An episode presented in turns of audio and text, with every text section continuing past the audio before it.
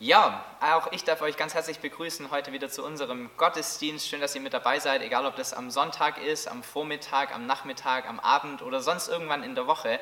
Es ist hervorragend, dass du mit dabei bist und dass wir diese Möglichkeit weiterhin haben, einfach Gottesdienste auszustrahlen, gemeinsam ähm, in, diesen, in dieser Atmosphäre zu sein, gemeinsam einen Lobpreis zu machen, eine Predigt zu hören, uns gegenseitig zu ermutigen. Und wir wollen heute so ein Stücken Normalität irgendwie wieder in eine, in eine Normalität wieder hineinkommen, indem dass wir eine Predigtserie starten wollen, die wir sowieso starten wollten, auch schon vor Corona und vor dieser Krise, weil Ostern kurz vor der Türe steht. Ostern wird nächste Woche kommen, Karfreitag und Ostersonntag und wir feiern dieses großartige Event, das unseren Glauben auszeichnet, dass Jesus an einem Kreuz gestorben ist und dass er wieder auferstanden ist. Und wir wollen dieses Mal diese ganze Geschichte betrachten aus verschiedenen Perspektiven. Wir haben diese Predigtserie Augenzeugen genannt und wir wollen die verschiedenen Arten uns anschauen, wie wir auf das Kreuz blicken können. Und vielleicht kennst du das aus deinem Alltag, dass du etwas siehst und dein Nebenmann sieht genau das Gleiche, aber eure Wahrnehmung ist irgendwie anders. So wir bemerken ganz oft in unserem Alltag, dass Sehen und Wahrnehmen zwei Paar Stiefel sind. In der, in der Psychologie spricht man davon, dass aus dem, was wir sehen, ein, ein Bild für uns entsteht, etwas, was wir wahrnehmen und daraus wiederum unser Verständnis für diese Welt kommt. Wir interpretieren oder wir verstehen lernen aus dem, was wir wahrnehmen. So ganz, ganz klassisches Beispiel für das, dass wir verschiedene Dinge sehen oder wahrnehmen können, obwohl genau das gleiche Bild vor uns ist, sind optische Täuschungen. So hinter mir seht ihr eine optische Täuschung. Entweder du siehst eine alte Frau oder du siehst eine junge Frau. Im Endeffekt sind beide Frauen hier vorhanden und vielleicht sitzt sitzt jemand neben dir auf der Couch und sieht die alte Frau nicht und du sitzt da und denkst, was ist denn dein Problem? Ich habe keine Ahnung, wo diese junge Frau sein soll. So, wir sehen das gleiche Bild, aber wir nehmen unterschiedliche Dinge wahr.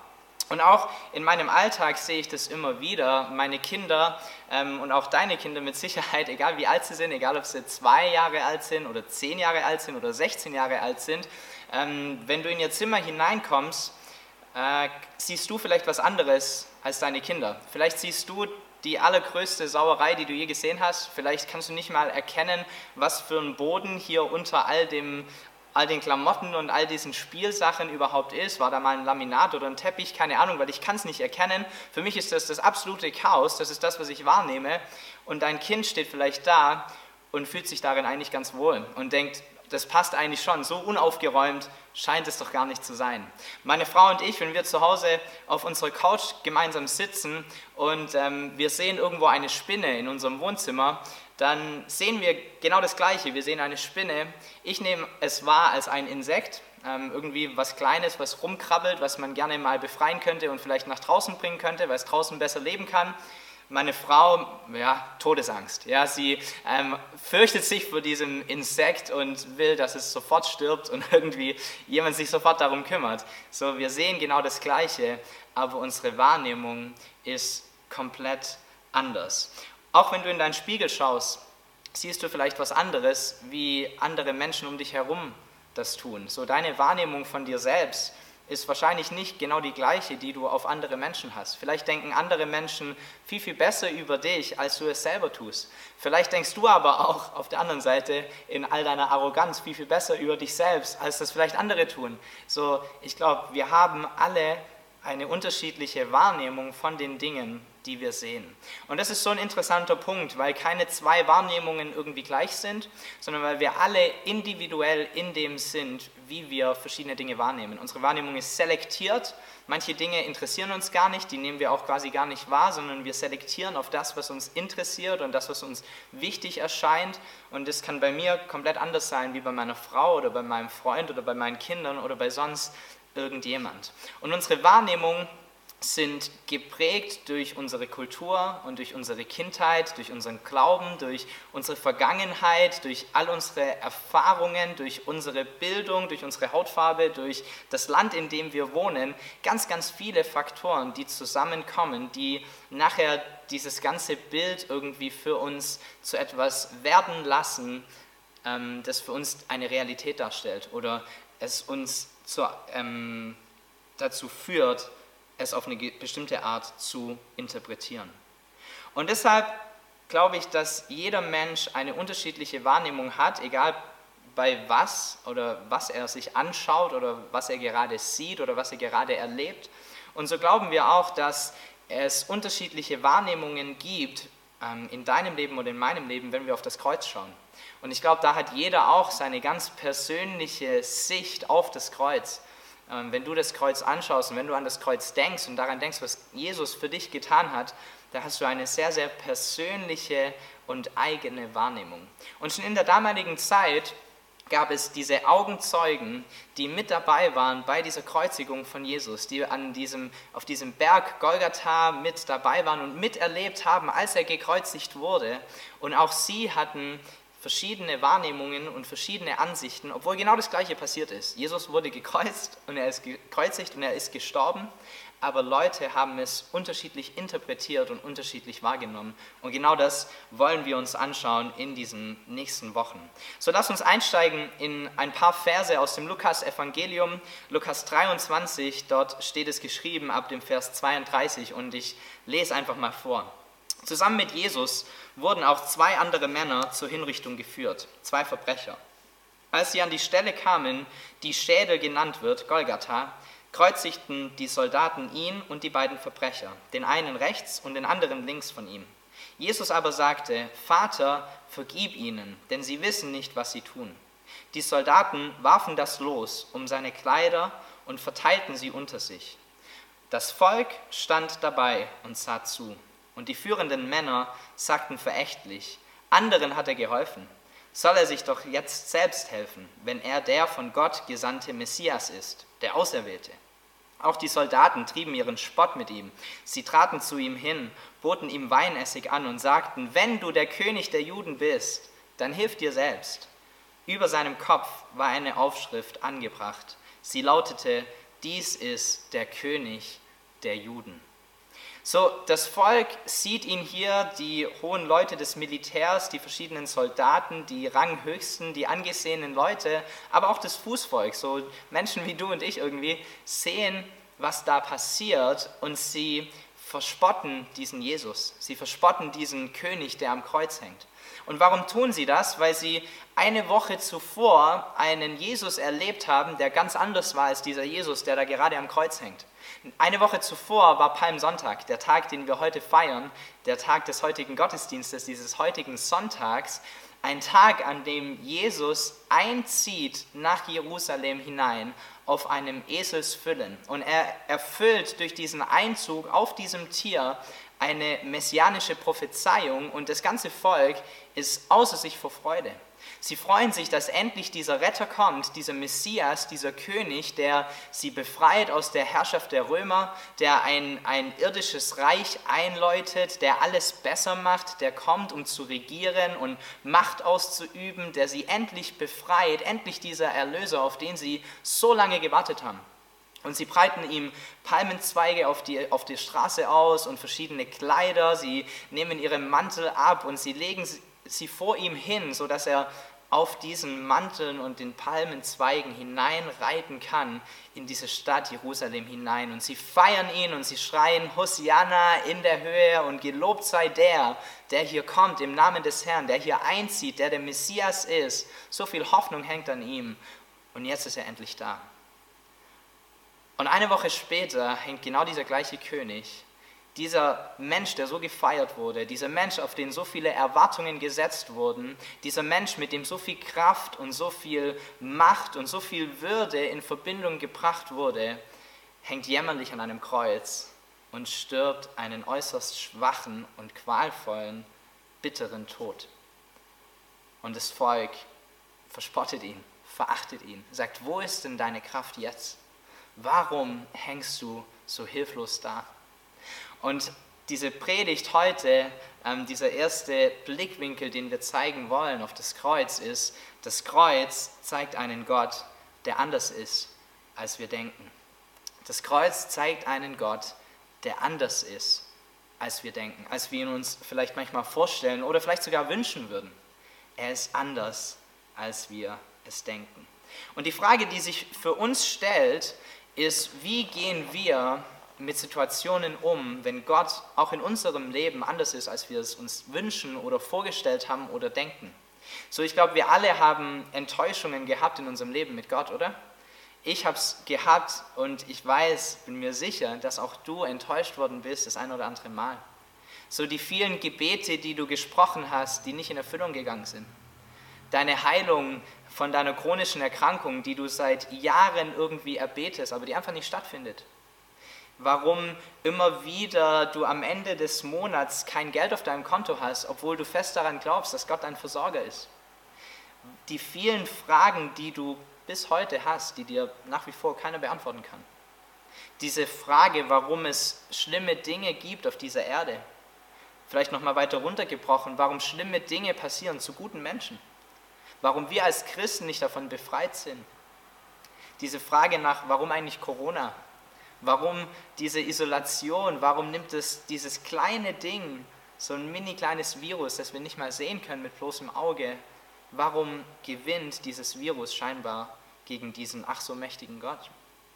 So, es sind Fragen, die wir uns immer wieder stellen und Dinge, die wir, wenn wir ehrlich sind, wahrscheinlich niemals komplett verstehen werden. Und das sage ich euch als Pastor, ich stelle mir diese Fragen auch immer wieder.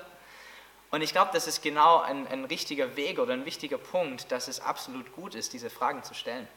Dass es absolut okay ist, mit diesen Fragen auch zu Gott zu kommen und mit ihm darüber zu diskutieren, was hier gerade los ist. So mit ihm ins Gespräch zu kommen, um vielleicht Antworten auf diese Fragen zu finden oder zumindest gemeinsam mit ihm im Kontakt zu sein. Und ich glaube, wir kennen alle solche Verse wie Jesaja 55, Vers 8 bis 9. Denn meine Gedanken sind nicht eure Gedanken und eure Wege sind nicht meine Wege, spricht der Herr. Sondern so viel der Himmel höher ist als die Erde, so sind auch meine Wege höher als eure Wege und meine Gedanken höher als eure Gedanken. Und wisst ihr, ich glaube zu 100 Prozent an diesen Vers. Ich glaube, dass es die absolute Wahrheit ist.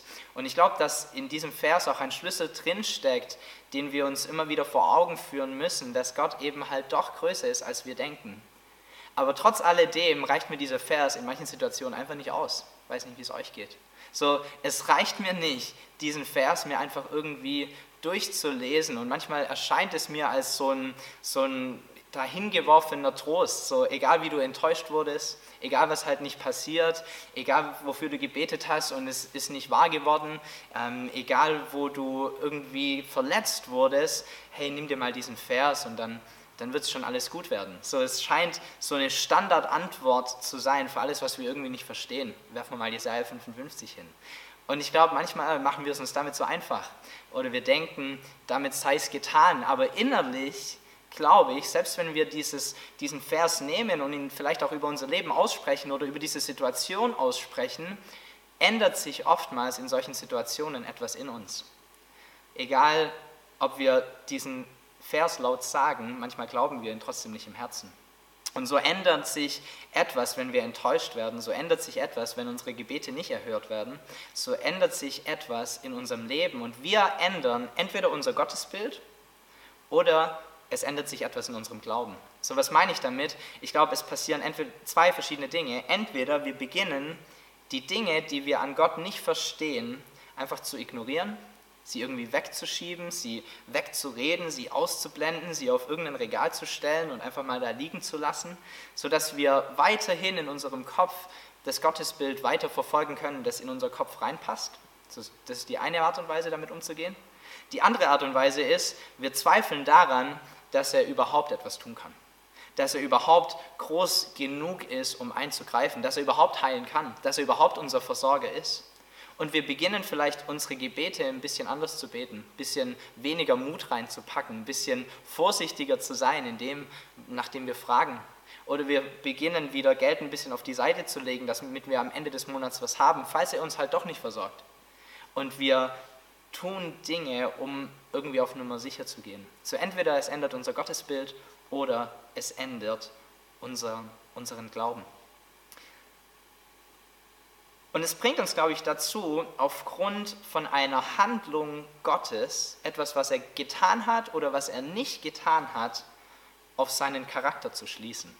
auf das, ob er es überhaupt tun kann oder nicht, auf sein Wesen, auf das, ob er tatsächlich mächtig ist oder nicht. Und das ist, glaube ich, etwas, was absolut fatal und absolut schlecht ist, wenn wir das tun. Denn ich glaube, dass Gott mit uns keine Beziehung möchte, die darauf beruht, was er tut oder was er nicht tut. Genauso wenig wie wir eine Beziehung mit ihm haben, Gott sei Dank, die nicht darauf beruht, was wir tun oder nicht tun. Deine Beziehung mit ihm beruht einzig und allein darauf, dass er dich liebt und dass er dir eine Identität gibt als dein Kind. Und da gibt es nichts, was du tun kannst oder nicht tun kannst, was daran etwas ändern wird. So, wir haben eine Beziehung mit ihm und ein Fundament, das nicht dadurch zerstört wird oder aufgehoben wird, wenn wir uns so oder so verhalten.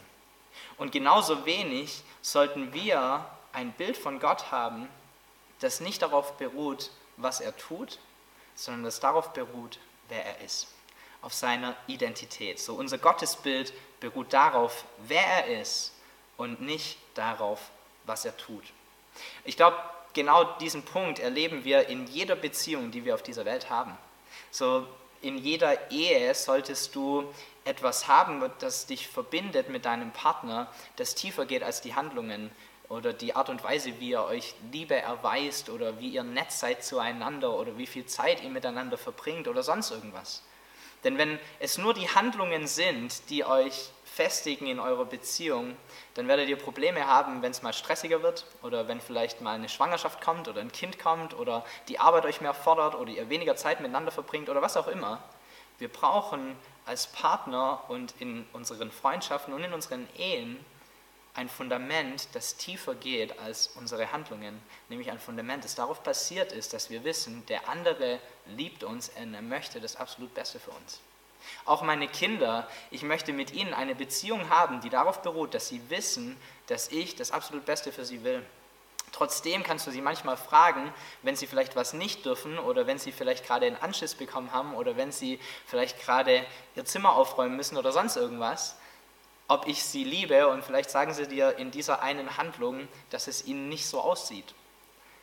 Aber unsere Beziehung beruht auf mehr als nur irgendwelchen Handlungen, sondern unsere Beziehung beruht darauf, dass wir voneinander wissen, wer wir sind und was wir füreinander wollen.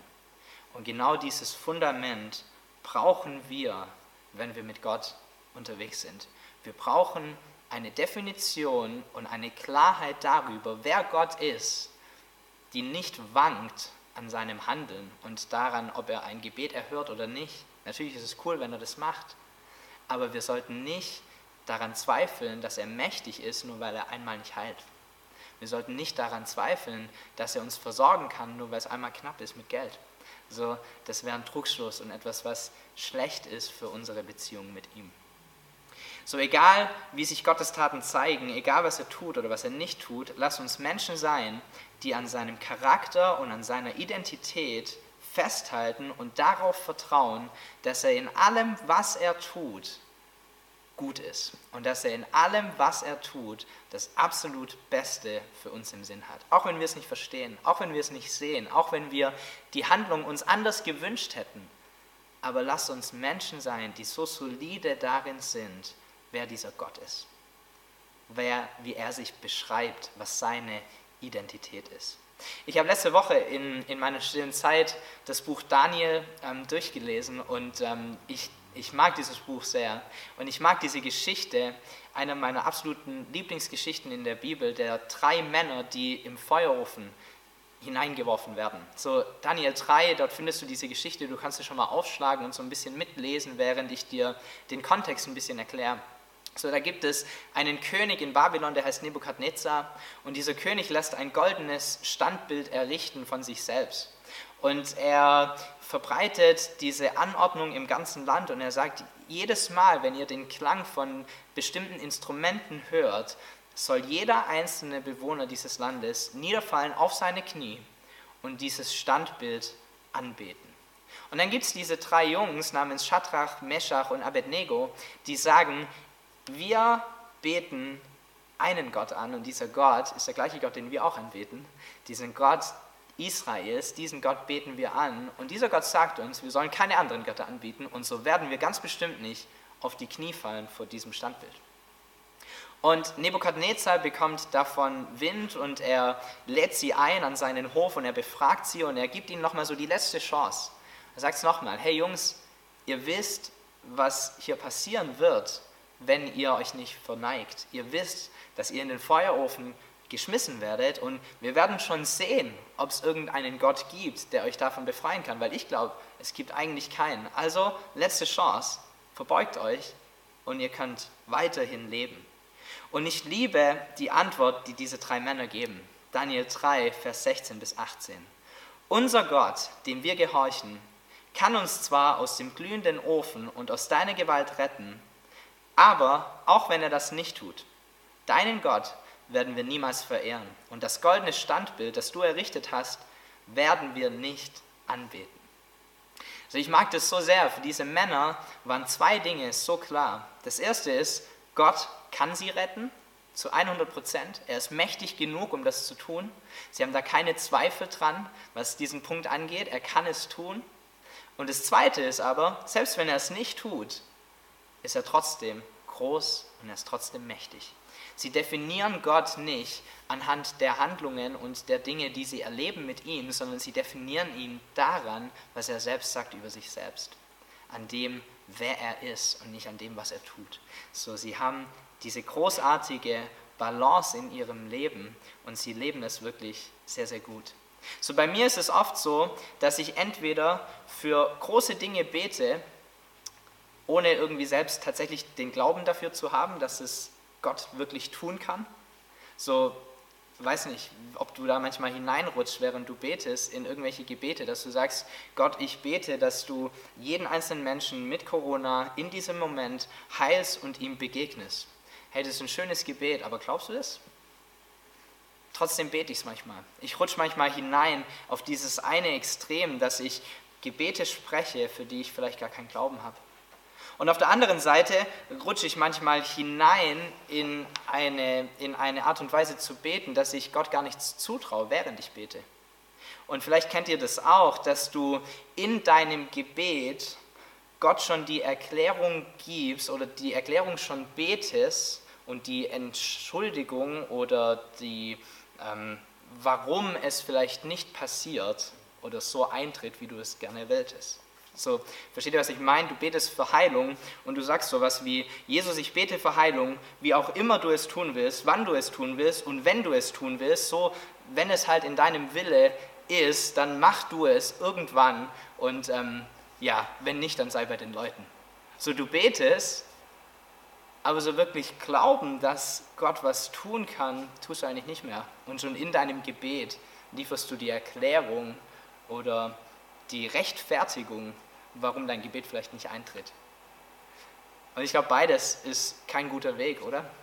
Und diese Männer, sie hatten es so, so klar. Sie wussten, wer Gott ist. Sie wussten, er kann. Und sie wussten genauso, selbst wenn er es nicht tut, er ist trotzdem noch mächtig. Er ist trotzdem noch groß. Er ist trotzdem noch gut. Er ist trotzdem noch bei uns. Er ist trotzdem noch König der Könige. Er ist trotzdem noch allmächtig, allgegenwärtig. So, ich glaube, wir dürfen es nicht zulassen, dass wir kleiner beten und Gott weniger zutrauen, unsere Enttäuschungen laut werden lassen und deshalb ihm weniger vertrauen. Und genauso wenig dürfen wir es zulassen, dass wir Gott anhand seiner Taten in unserem Leben messen und ihn deshalb kleiner machen, als er eigentlich ist. Sondern wir sollten sehen, dass er der Heiler ist, dass er der Retter ist, dass er der Helfer ist, dass er der Erlöser ist, dass er der Allmächtige, der Allgegenwärtige, der Ewige, der Lebendige Gott ist. Genauso wie es diese Männer gesehen haben, der alles tun kann. Sie haben ihr ganzes Vertrauen auf Gott geschmissen. Sie haben mit 100% vertraut, dass er sie erretten kann. Aber es war so klar, dass sie ihn auch weiterhin anbeten würden, und zwar für genau das Gleiche für diesen allmächtigen, rettenden Gott, selbst wenn er es nicht tut, selbst wenn er anders handelt, als sie es sich gewünscht haben. So lass uns solche Menschen sein. Lass uns Menschen sein, die nicht davon erschüttert werden, was Gott tut oder auch nicht tut, sondern die so solide darin sind, in ihrem Verständnis und in ihrem Wissen, wer Gott wirklich ist und dass er gut ist und dass er für uns ist. So, wir wollen gemeinsam ein Lied singen und dieses Lied heißt Waymaker. Waymaker ist ein englisches Lied, das so viel Gutes in sich drinne trägt und ich möchte so ein paar Dinge einfach mal herausnehmen aus diesem Liedtext und dir so auf Deutsch mitgeben, sodass du es mitnehmen kannst in diese Lobpreiszeit hinein oder in dieses Lied hinein. So in diesem Lied heißt es, dass unser Gott ein Wegbereiter ist und ein Wundertäter ist, ein Gott ist, der seine Versprechen hält, ein Gott ist, der Licht ist in der Dunkelheit und dass er immer am Werk ist, dass er immer daran ist, etwas zu tun und etwas zu bewirken in unserem Leben und auf dieser ganzen Welt. Egal, ob wir das sehen oder fühlen oder nicht. So, er ist am Werk, er ist gut, er ist mächtig, er ist König der Könige, er ist Herr aller Herren. Egal, ob du das siehst oder nicht siehst, egal, ob du das verstehst, was er tut oder es nicht verstehst, egal, ob seine Wege tatsächlich höher sind als deine oder nicht, hey, es hat nichts mit seinen Handlungen zu tun, es ist seine Identität. Lass uns zu Menschen werden, die diesen Punkt begreifen und die diesen Punkt feiern. Lass uns gemeinsam dieses Lied singen und es proklamieren, auch in dieser Zeit, auch in der Corona-Krise, auch in dieser Zeit, wo Menschen krank sind, auch in dieser Zeit, wo Menschen verunsichert sind, auch in dieser Zeit, wo Menschen verängstigt sind, auch in dieser Zeit, wo so viel anders ist als sonst. Dieser Gott ändert sich nicht. Dieser Gott ist der gleiche und dieser Gott kann und will und ist am Wirken und am Dinge tun in unserer Welt jeden Tag aufs Neue. Und deshalb feiern wir ihn und deshalb beten wir ihn an. Amen.